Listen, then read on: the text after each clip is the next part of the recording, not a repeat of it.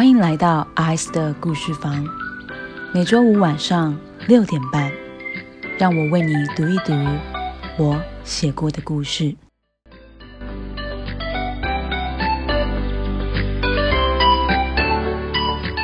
第五章：男朋友、女朋友上集。嗯，仁伟，你说你跟雨欣？李运家问郑仁伟。崔雨欣听了，心急如焚。不是，才不是，不是郑仁伟说的那个样子。崔雨欣心想。在李运家愣住的当下，崔雨欣满脑子想的都是这件事呢。他连忙开口：“族长，不是郑仁伟他说的。”他想，话还没来得及说完呢，郑仁伟已经灿烂一笑，硬拖着他走过了李运家身旁。郑仁伟对李运家笑了笑：“族长，那就这样了，谢谢你的好意啊！我跟我女朋友就先去吃饭了。”崔雨欣瞪大了眼。郑仁伟刚刚这么说也就算了，现在他还直接加码吗？说她是他的女朋友。崔雨欣正想反驳呢，怎料郑仁伟却是用他那只香水味过浓的臭爪子，毫不客气的捂住了崔雨欣的嘴。嗯，你干什么啊？崔雨欣不住挣扎。郑仁伟在他耳边压低声音开口：“崔雨欣，你这个笨蛋！”我是在保护你呀！你那么听话，族长他情伤未愈，又是个义女，如果看你傻，就把你养在身边，当成备胎，你怎么办呢？郑仁伟边说，他边自恋的摸了摸他光头上的发辫。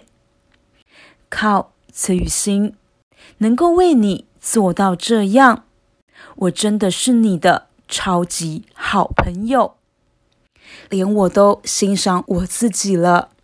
郑仁伟挑眉看了崔雨欣一眼，你还不赶快谢谢我啊？什么跟什么啊？就这样硬生生被郑仁伟拖到了电梯口。崔雨欣瞪了他眼，别说感谢郑仁伟了。崔雨欣怒气冲冲的挥开郑仁伟的臭爪子。郑仁伟，我就想要陪着族长，不可以吗？心甘情愿，你懂不懂啊？他说太火大了，边说边余怒难消的踩了郑仁伟一脚。郑仁伟新买的白皮鞋就这么被崔雨欣给踩脏了。他心疼的跳脚，他愤愤的在崔雨欣身后嚷嚷呢：“哎，崔雨欣，你这个笨蛋，为什么又这么的不听话呢？到时候出了什么事情，你又要找我哭？我告诉你呀！”郑仁伟说着，但他还没来得及嚷完呢。那扇正要被崔雨欣推开的办公室门，却是从内侧先被人给拉开了。林玉佳就站在那，他温柔的眼对上了崔雨欣无助的眸。族长，崔雨欣望着他喃喃，他就想澄清，连忙转身指向一旁那一脸懵样的。郑仁伟，我跟郑仁伟那家伙，不不，我跟仁伟不是大家传的那种关系，而且郑仁伟他根本就是想着，也想起什么似的。崔雨欣连忙改口：“族长，总之你相信我，真的，我跟郑仁伟真的不是。崔雨欣连忙又说，一脸无助。只因他想来想去，不知道除了出卖郑仁伟的形象之外，他还有什么办法可以立刻澄清他和郑仁伟之间的关系？